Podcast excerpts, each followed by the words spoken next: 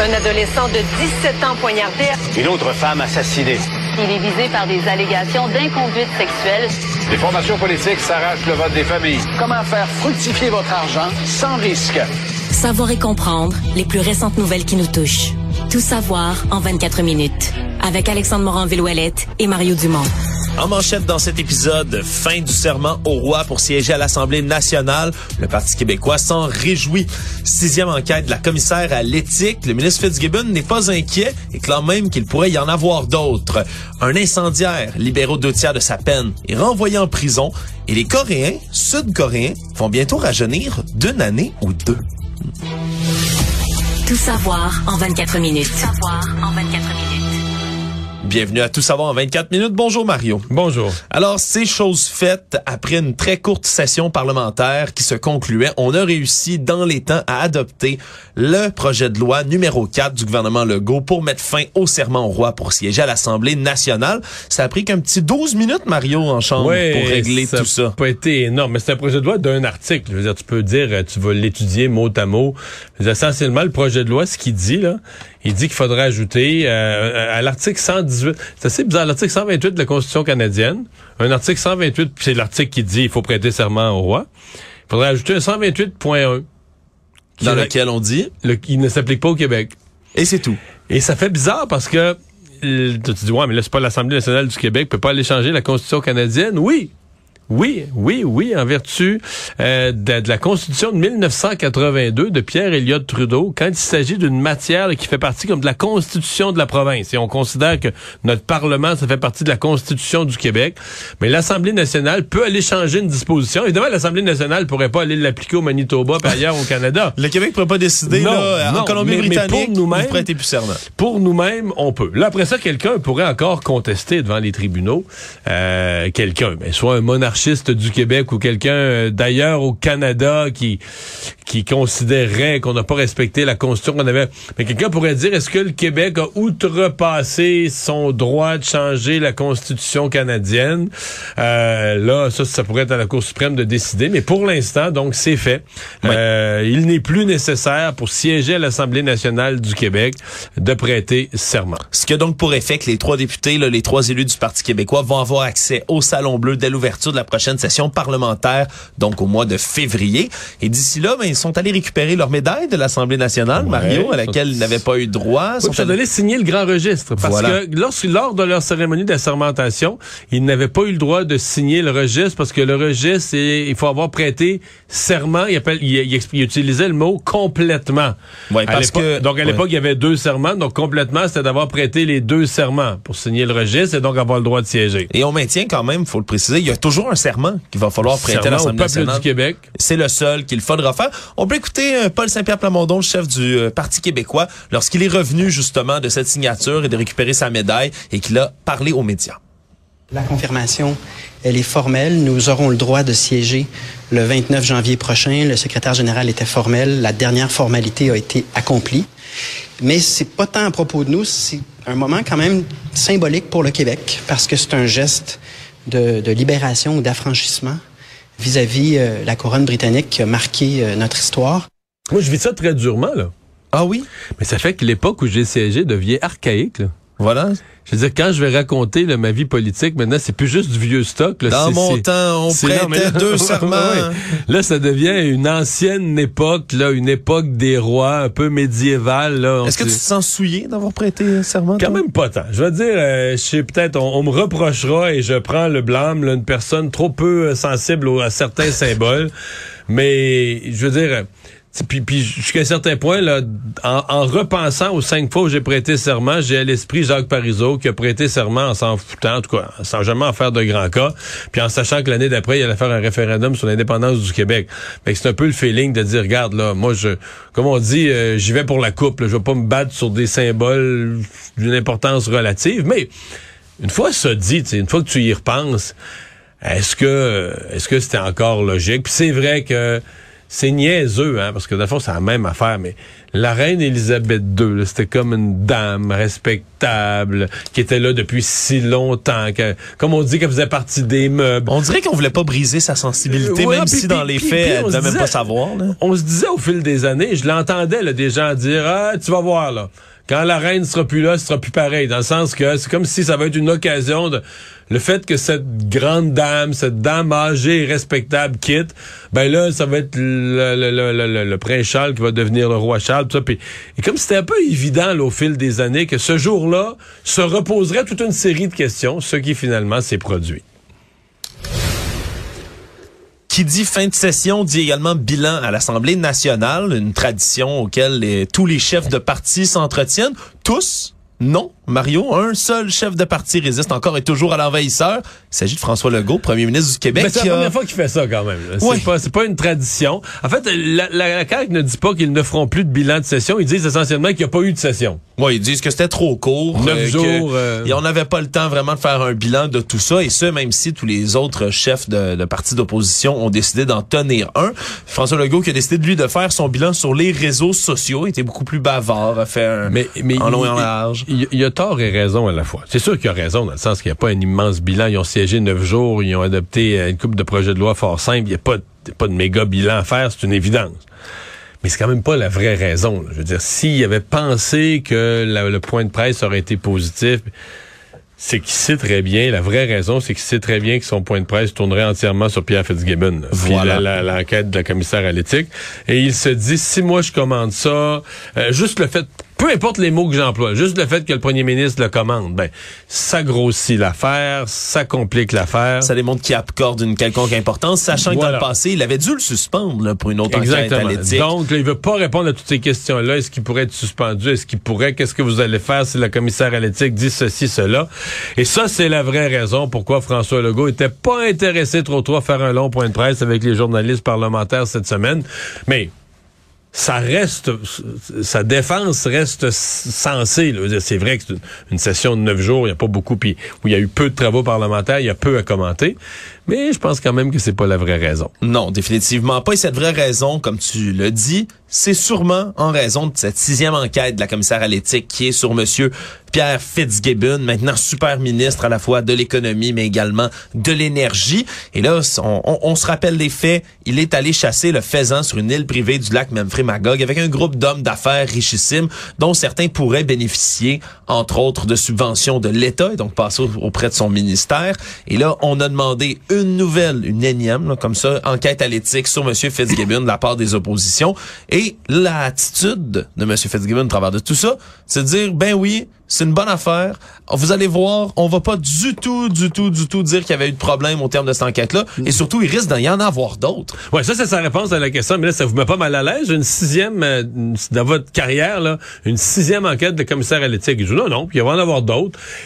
C'est euh, bon, c'est son style. On comprend que c'est baveux et c'est une banalisation extrême de, de du rôle de la commissaire à l'éthique en voulant dire regarde, là, chaque fois que moi je fais de quoi ou je il y, a une- enquête de la commissaire à l'éthique, puis on s'en fout. On peut pas s'en foutre. Là. À ce compte-là, si vraiment c'est la position officielle du gouvernement et de François Legault et du Conseil des ministres, mais qui, qui propose à l'Assemblée nationale d'abolir la commissaire à l'éthique, si on s'en moque à ce point-là. Euh, puis je suis pas en train de dire qu'il, j'ai hâte de voir ce qui va arriver. Lui, elle a l'air convaincu qu'il sera pas blâmé. Moi, personnellement, je, je, je, je suis pas si certain que ça.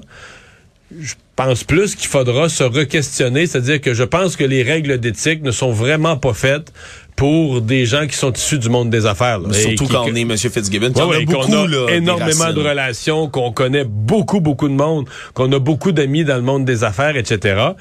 Mais euh, ce sera, euh, ce sera à voir. Là, est-ce que le la commissaire à l'éthique, moi, je, je, je, je n'ai pas son niveau de confiance là, que la commissaire à l'éthique quand va regarder. Là, pas que je pense qu'il y a un véritable scandale. là. Tu sais, les gens qui pensent de...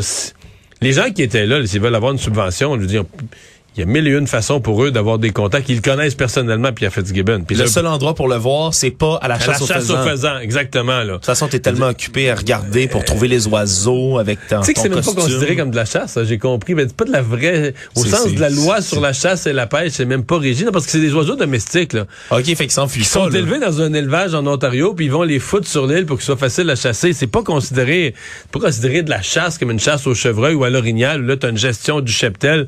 Je veux dire, c'est comme si... C'est comme si tu viens pêcher dans le bain chez nous puis je te mets des poissons. Non, mais je te mets des poissons pour t'amuser, là, tu comprends? Je comprends très bien, toi, tu t'habilles chic puis on boit un vin cher après, là, tu comprends? Ça a l'air le fun, on fera ça une fin de semaine, Mario. Non, mais c'est un peu ça, là, tu sais. Mais bon, ceci dit, euh, moi, si j'étais François Legault, euh, il y a un malaise et je pense que l'attitude désinvolte de, de Pierre Fitzgibbon n'est pas payante à long terme. Savoir et comprendre. Tout savoir en 24 minutes.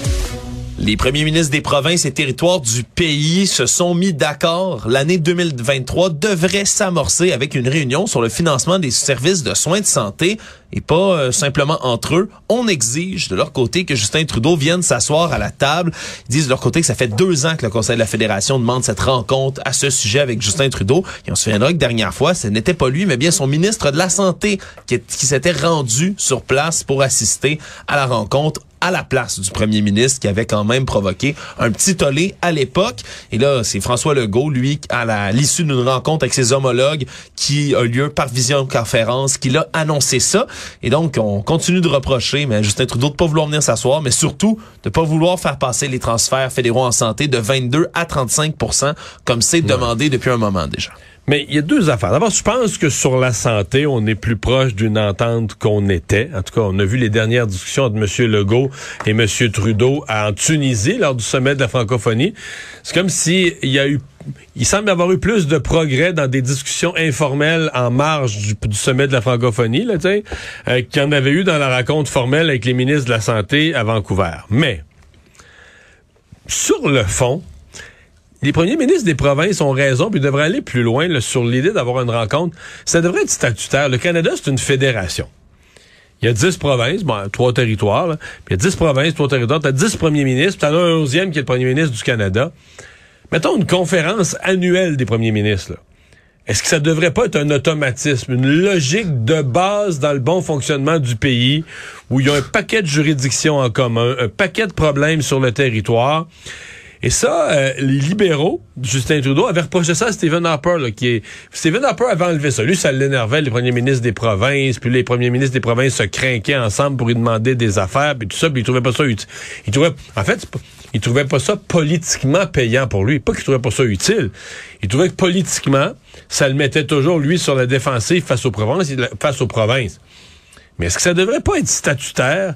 Sais, le Conseil de la Fédération, là, ça c'est les premiers ministres des provinces entre eux qui s'appellent le Conseil de la Fédération, mais est-ce qu'il ne devrait pas y avoir une réunion annuelle avec le premier ministre du Canada?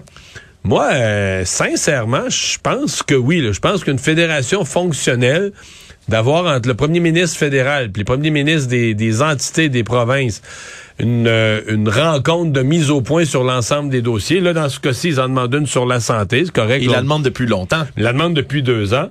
Mais ça n'a pas d'allure qu'ils se rencontrent pas. Là. Que, que les premiers ministres des provinces quittent une rencontre avec le premier ministre du pays, c'est Ça n'a pas d'allure. Ça n'a pas d'allure. C'est ridicule. C'est pas comme si Justin Trudeau avait le droit d'une conversation. Enfin. Tu reçois un message, puis tu, tu mets sur mute la conversation avec les premiers ministres. Oh, je gérerai ça plus tard. ceci dit, dans le cas de la santé, cette fois-ci, à mon avis, on est, on est plus proche d'un accord qu'on l'était. Actualité. Tout savoir en 24 minutes. On apprend aujourd'hui que le nouveau chef de police de Montréal, Fadi Daguerre, va avoir un salaire de près de 280 000 dollars en 2023. Et ce qui fait, euh, qui se retient l'attention, c'est que c'est davantage que le maximum qui est prévu pour un cadre de la ville de Montréal. Par comparaison, cette année, la mairesse de Montréal, Valérie Plante, elle, a gagné 205 000 dollars plutôt en 2021. Ah euh, le directeur de la SQ gagne bien plus que le premier ministre du Québec aussi, là. Ah oui, hein? C'est le chef de police le mieux payé déjà, M. Daguerre, lorsqu'il était à l'agglomération de Longueuil, où il était, était déjà cette année le chef de police le mieux payé, semble-t-il, avec euh, il, était payé assez cher, mais là 280 000 ça augmente quand même. C'est 252 000 à Longueuil. Ça augmente beaucoup. Il y a une prime de 5% qui vient avec. On a quand même voté tout ça au Conseil exécutif de Montréal avec sur l'échelle de salaire de la ville, des cadres de En Montréal. même temps, il y avait le gros bout du bâton pour négocier. Parce Parce- qu'on on le voulait à tout prix. On voulait il avait l'avoir, toutes absolument. il cochait toutes les cases, toutes les caractéristiques de ce qu'on voulait comme chef de police. Par comparaison, Sylvain Caron, le chef sortant, lui, est à 238 000 par année. OK, c'est quand même un gros saut. Oui. C'est un, une grosse augmentation. C'est ce qui retient beaucoup l'attention, considérant en plus qu'il peut avoir une prime de 5% par-dessus et autres bonus. combien gagne le- parce que je suis convaincu que le DG de la SQ, le directeur général de la Sûreté du Québec, gagne plus que le premier ministre de la- du Québec. Mais euh, je fais de la On n'a pas les chiffres devant nous, effectivement, mais c'est c'est c'est sûr Ah, les non, on gagne la même chose que le premier ministre, 200 000. 200 000. Ouais, à peu près, à peu près là, le, le directeur général de la SQ gagne Donc de la ville de Montréal, plus cher que ben, beaucoup de la plus cher, genre, provinciale. euh, 20... 75 000. hein? Ouais. 205 000, t'as dit? Ouais. 75 000 de mettons plus, 80 000 de plus. sans bonus. Quand même, quand même, c'est une... Est-ce que c'est est-ce que c'est trop cher Ben, payé? Est-ce que c'est ça jamais, se mérite? euh, c'est jamais trop cher payé dans le sens que On en a besoin à Montréal. Ben, c'est hein? ça. Tu veux avoir, t'as un problème de sécurité, tu veux avoir une personne, tu veux avoir. À partir du moment où tu dis, nous, on veut absolument cette personne-là, on comprend que tu lui donnes un pouvoir de négociation gigantesque, un pouvoir de négociation énorme. là. Ouais, surtout quand tu l'annonces publiquement avant. Tout savoir en 24 minutes. Aujourd'hui, la commission sur les soins de fin de vie a déposé un document à l'Assemblée nationale, son tout premier, ben pas son tout premier, mais un de ses rapports, donc sur l'aide médicale à mourir. On apprend qu'en un an, ça a augmenté de 50% ce recours à l'aide médicale à mourir. Il y a pas moins de 3663 personnes qui l'ont reçu entre le 1er avril 2021 et le 31 mars 2022. C'est 1236 de plus que l'an dernier. C'est une tendance à la hausse qui continue à chaque année depuis 2014, là où on a adopté la loi sur les soins de fin de vie. En tout et partout, c'est au-dessus de 10 000 personnes qui ont reçu l'aide médicale à mourir au Québec. Et si on comprend euh, ce chiffre-là, c'est plus par million que l'Ontario, le Canada ou même la Belgique en ce moment. Et on s'interroge du côté de sa- de la commission aux raisons sous-jacentes qui font en sorte qu'on on requiert plus de cette aide médicale à Il y mourir a au beaucoup de Québec. recours, mais moi, j'ai j'ai vu euh, dans ça une statistique disant que c'est 5% des décès, là, je pense. 5% de tous les décès au Québec, si je me trompe pas. J'ai trouvé quand même que c'était beaucoup, là. J'ai trouvé quand même... euh, mais on voit qu'il meurt pas plus de gens. C'est des gens qui seraient décédés euh, euh, le- le- le- deux semaines après. Dans la grande majorité. Un mois après, dans la très, très, très grande majorité. C'est des gens qui étaient en fin de vie Pronostic d'un an à vivre au moins dans la très grande et qui majorité. se sont évités euh, les, les, les, les- c'est ce qu'on appelle l'agonie ou les dernières semaines là, très, très difficiles. là. Ouais, selon l'organisme, c'est l'élargissement des conditions d'admissibilité, entre autres, que semble avoir contribué, là, les critères de fin de vie qui sont élargis pour moins de 10% de cette augmentation-là. Donc, c'est pas nécessairement ça. On parle plutôt là, de culture, de valeur, de choix d'en faire un soin médical ici, puis d'en parler comme tel au Québec, contrairement à utiliser des termes comme euthanasie qui sont employés dans d'autres endroits où c'est disponible. Donc, c'est souvent des gens de 60 ans ou plus qui ont moins d'un an à vivre qui vont décider de requérir à cette aide médicale à mourir. Et un peu plus de la moitié des Québécois admissibles l'ont reçu, eux, dans un centre hospitalier. Il y a le tiers des requérants, eux, qui ont choisi de rendre leur dernier souffle à la maison. Drôle de dossier judiciaire, on apprend qu'un homme, Maximilien Héon, qui avait été condamné à 14 ans de prison pour avoir causé un incendie qui a créé la mort de deux personnes différentes, va devoir retourner en prison parce qu'on s'est rendu compte qu'il était impliqué dans un trafic de drogue et d'armes également. L'homme de 30 ans qui, là, deux mois après sa sortie, on lui a fait faire un test d'urine. On a détecté du fentanyl et de la cocaïne dans celle-ci. Et là, au lieu de le remettre en dedans, mais la commission de libération conditionnelle a décidé de lui imposer une thérapie fermée de six mois, Mario.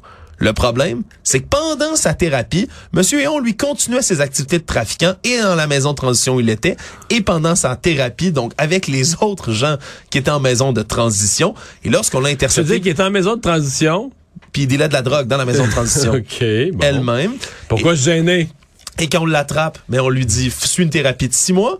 Le problème, c'est quand il est intercepté par les policiers qui ont fouillé son téléphone cellulaire, il a échangé des images d'armes à feu, ce qui laisse présager qu'il y a eu du commerce également d'armes à feu pendant ce temps-là. Alors finalement, on a décidé de le retourner en prison parce qu'il était sorti, faut comprendre, aux deux tiers de sa peine de 14 ans qu'il avait eu pour avoir fait brûler un, OK, c'était une un peine endroit. de, la peine des deux tiers, c'était une peine de 14 ans, quand même, une peine très grave. là. Exactement. Donc, il a été libéré, là.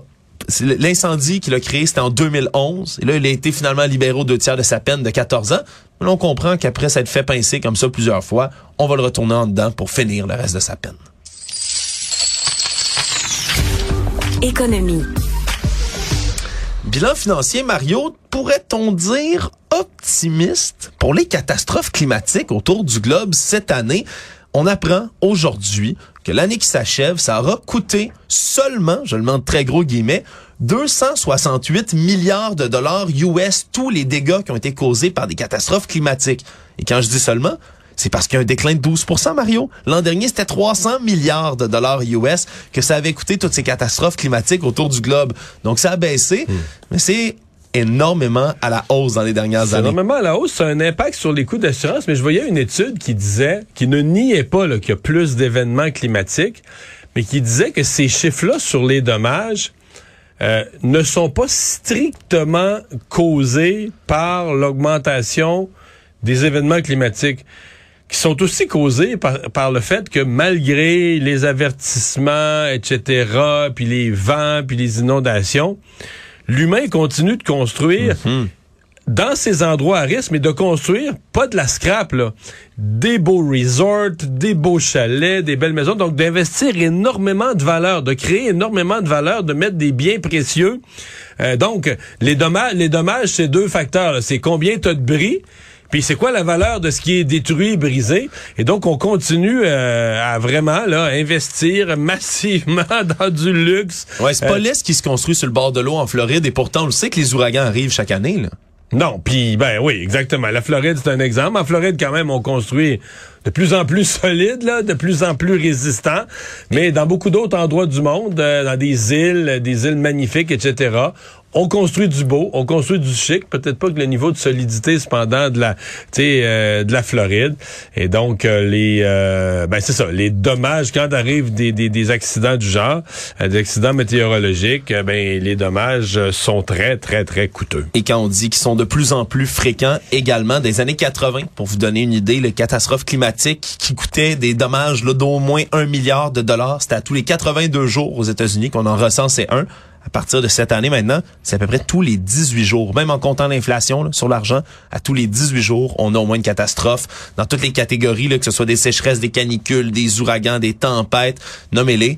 Mais tout ça, ça finit par causer à tous les 18 jours au moins un milliard de dollars de dégâts. Le monde. Terminant, Mario, une nouvelle qui m'a fait sourire, qui nous parvient de la Corée du Sud. À partir d'aujourd'hui, hier on a voté la loi, mais ça va commencer à prendre effet jusqu'à l'été prochain. On se prépare. Le Parlement sud-coréen qui a voté pour abandonner son système ancestral de calcul de l'âge. Savais-tu qu'il y a un drôle de système pour calculer l'âge, toi, en Corée du Nord? Ben, en Corée du Sud, pardon. Je vais te parler, euh, je connais, j'ai étudié le système pour calculer l'âge ici. C'est que tu pars de la date de naissance, puis tu gardes combien ça fait d'années que la personne est née. C'est simple, hein? Pourtant, Ben, c'est pas comme ça. C'est pas dans- comme ça en Corée. Non. Ça, je dois t'avouer que là, tu, tu, tu m'intéresses. En Corée du Sud, là, jusque maintenant, donc en juin 2023, quand on comptabilise un bébé qui naît en Corée du Sud, par exemple, a automatiquement un an à sa naissance. On compte pas comme s'il y avait zéro. part pas de Il zéro. comme- non, il part à un an. Il vieillit d'une année. je dois t'avouer que moi qui est un petit peu qui a des tocs de mathématiques, tu le dis puis ça me fait mal. Ouais, là. ça va te faire mal. Attention, t'es pas au bout de tes peines, Mario. Parce que c'est pas logique du tout. là. Qu'on me pardonne, mais c'est pas logique du tout, du Je tout. pense que t'es pas prêt pour la suite, Mario. T'as un an à ta naissance et tu vieillis d'une année chaque 1er janvier, non pas à ta fête. Fait que si t'es un bébé, par exemple, qui naît un 31 décembre, Donc t'as deux ans le lendemain. Le lendemain matin, t'as deux ans. Officiellement. Félicitations, tu es un bébé qui a déjà deux ans. Mais là, l'Assemblée nationale a adopté une législation en disant, mais non seulement ça, ça non, coûte... non, non, wow, wow, ça coûte de wow, l'argent, ça confond. Donc là, le pays, le pays où est fabriqué mon sel, là. les gens, les génies qui ont fabriqué mon cellulaire, qui sont forcément des scientifiques d'infiniment haut niveau, euh, rationnels, que tu peux pas développer des technologies de même, qui ont développé Hyundai, Kia, des mécanismes extrêmement complexes, technologiques. Mais c'est- ça, c'est la méthode ancestrale. Fait qu'on comprend que les gens Fait que ont... quand tu nais le 31 décembre, t'as un an, le lendemain, 1er janvier, t'as deux ans. Exact, mais là, c'est deux ans selon la méthode ancestrale. Parce qu'il y en a maintenant, évidemment, avec la mondialisation, qui calculent leur âge de manière régulière, le système international. Mais là, on a adopté une loi pour régulariser tout ça parce que, faut comprendre, là, par exemple, à Séoul, là, c'est encore différent l'âge des ressortissants pour consommer de l'alcool ou fumer. Pour l'âge légal, c'est un décompte des ans à partir de zéro de la naissance, mais à tous les 1er janvier. Ça, c'était pour pour troisième façon de calculer l'âge. Troisième façon de calculer l'âge. Et là, en plus, ben, on utilisait le système international pour certains documents médicaux depuis les années 60. Alors, je te donne un exemple. Par exemple, en cette date aujourd'hui, une personne qui serait née le 31 décembre 1992 aurait 29 ans selon le système international, 30 ans selon le système sud-coréen traditionnel, et selon le système de l'âge coréen qui est utilisé médicalement, 31 ans. Donc, tu as trois âges différents. J'ai mal à la tête. C'est ce qu'on va abolir à partir de maintenant en Corée du Sud. Résumer l'actualité en 24 minutes, c'est mission accomplie.